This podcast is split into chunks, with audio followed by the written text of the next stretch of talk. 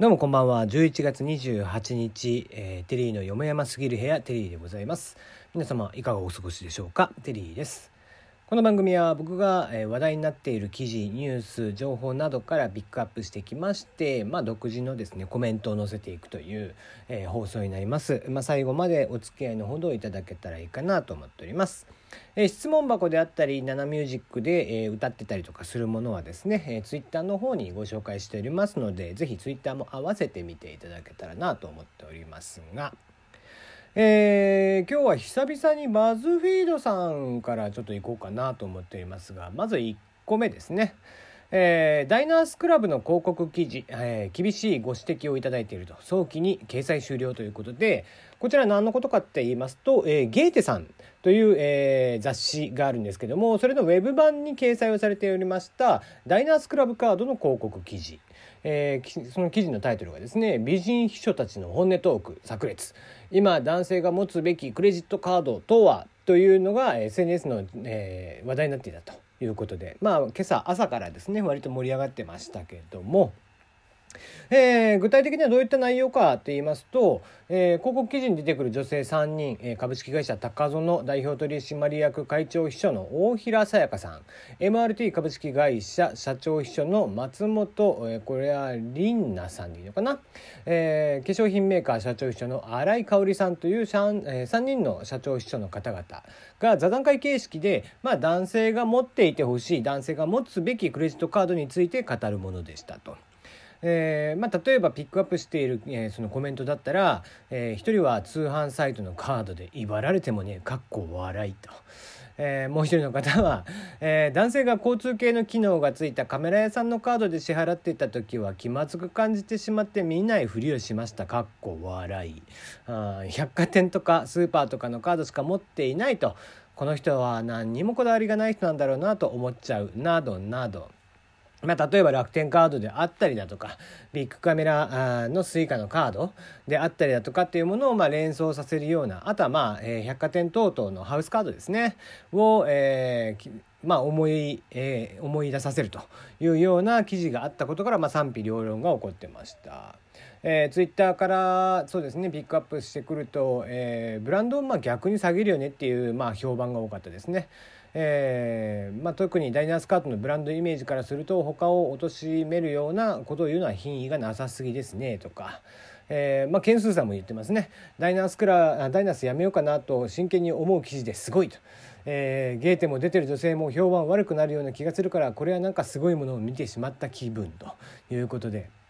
えー、まあ僕もちょっと、えー、まあ元記事も消えていたんでね、えー、概要は見たんですけども、いいですね。こういうこうもうまあツイッターでも僕書きましたけどまるで東京カレンダーのような下世話な記事。えー、綺麗な女性3人をね、えー、並べて、えー、男性の目を引いてですね、えー、記事の PV を集めるっていう手法えー、ゲーテさんというのはどこがやってるかというとですね、幻冬舎さんがやってます。まあ、なんだろうな。幻冬舎のね、ゲーテ、えー、そして東京カレンダー、似たような雰囲気の作りをしてますわ。黒を基調として、黒とね、ゴールドを基調としたみたいな。えー、ここのサイトを読んでれば、えー、ワンランク上の男になりますよみたいな感じの上から目線の、えー、サイト作りですわな。まあ東京カレンダーよりはねよっぽどマシですよ。これでも。うん。全然マシだと思うな。東京カレンダーにこれお願いしたらもっとひどい記事になってただろうしね。えーとダイナースさんと言いますと58年前日本初のクレジットカードとして国内に登場して以来、えー、上質さとその格質、えー、格式で知られております。まあそうした中でですね今回の広告記事の演出にだいぶがっかりしたという利用者も多かったようで。まあ基本的にね僕もこうなんだろうなあの品がないというのが非常に嫌いなのでね。あのこういう品のない記事っていうのはまあまあ、えー、見てて腹立たしくもなるんですが、まあ、ただゲーテさんのねサイトの作りを見ていたりだとか、えー、東京カレンダーもそうですけども、えーね、普段の記事の作成の、えー、している内容とかからするとですねまあ普段から、えー、品がないということは重々に分かっておりますのでね、えー、成り上がりっていう感じでね、えー、あの人たちはいつもこうそれをね、えー、まあ何ですかね。そうすることによってキャッチーだと思っているのかな。うん。まあちょっとなんかダッサいけどね。えー、時代に即さないとは思いますが。まあまあ、えー、結局じゃあ単純に PV 数を伸ばして、えー、した時にどっちがねお金になるかって要はそれでも、えー、低所得者層もね含んだ人たち向けの、えー、万人受けする記事を書くのか。それともこう富裕層であったりだとか中流以上の方々が、読んだ時にもっとこうこういうカードを持てば俺もこんな綺麗な人と付き合えるのかなみたいなね、えー、キャッチーなというか下品な記事を書けば、えー、そっちの方がお金になるのかということで。まあ、えー、どっちでもいいと思うんですよ。企業スタイルなんちゅうものは、えー、サイトのねポリシーなんていうものはどっちでもいいと思うんですが。あんまり受けがいいもんじゃねえだろうなとは思いますよね。うん。まあ大丈夫大丈夫。これぐらい。本当東京カレンダー見てくださいよ。あもっと品がねえから。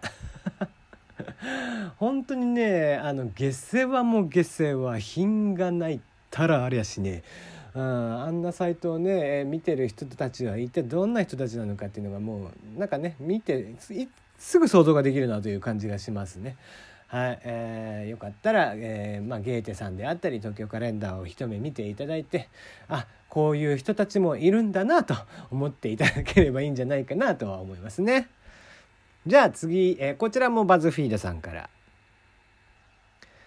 最近のスタートアップの記事サムネ画像がアーシャ感すごいんだけどということで、えー、スタートアップというのはまあまあ主に IT 系のことをほとんど指したりはしますよね。えー、まあ要は立ち上げたばかりの会社ですね。まあ、読んで字のごとしというところではございますが、えー、一時期 IT 業界のねインタビューであったり、えー、社長さんの写真っていうものは大体ろくろを回していたと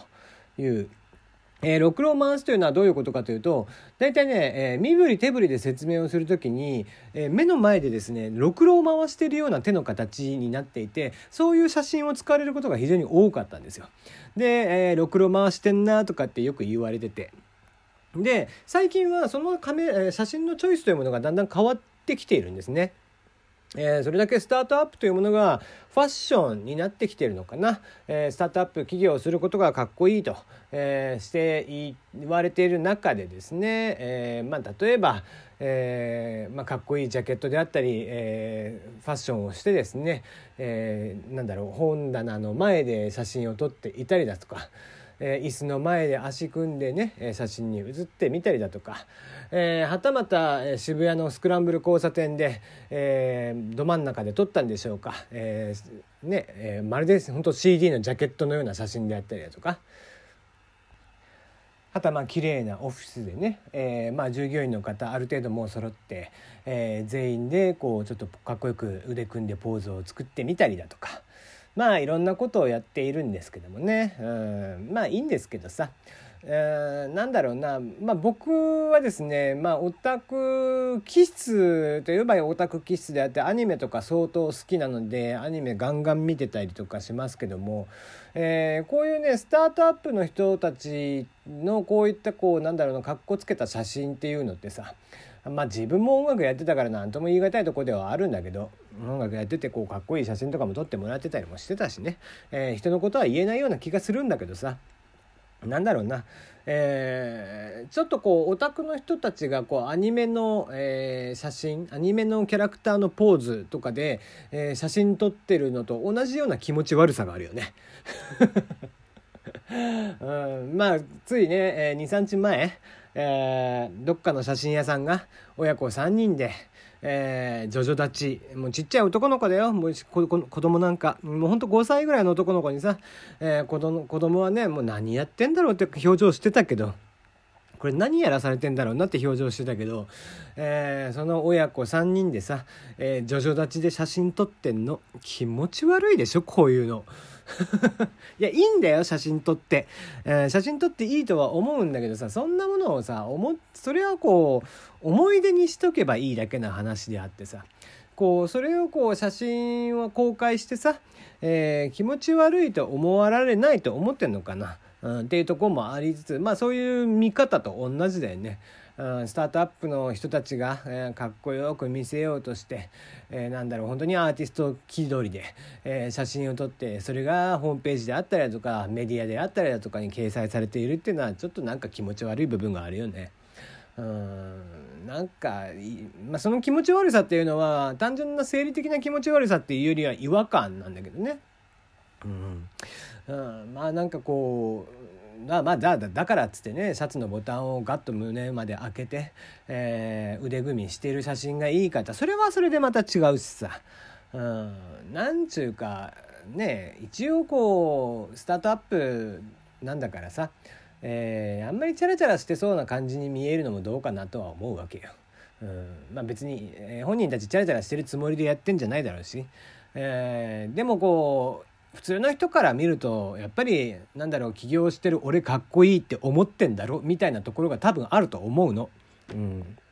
あのまあ結構そういった意味では僕はいろんなところに毒を吐くけどもあの割と自分の中では結構普通によりなえー、思想をしているつもりではいるんだけどだからそういうねスタートアップの人たちが気持ち悪い写真を撮っていたりだとか、えー、オタクの人がねコスプレとかして、まあ、写真撮ってる分には別に構わないとは思うんだけどさ、えー、なんだろうこう写真屋さんでこう親子で3人で写真撮ってみたとかっていうのはちょっと気持ち悪いよね、うん、やっぱり。うんやっぱ気持ち悪いよ、えー、初音ミクと結婚しますって言われても気持ち悪いし、うん、だって理解できねえもんあんなもん。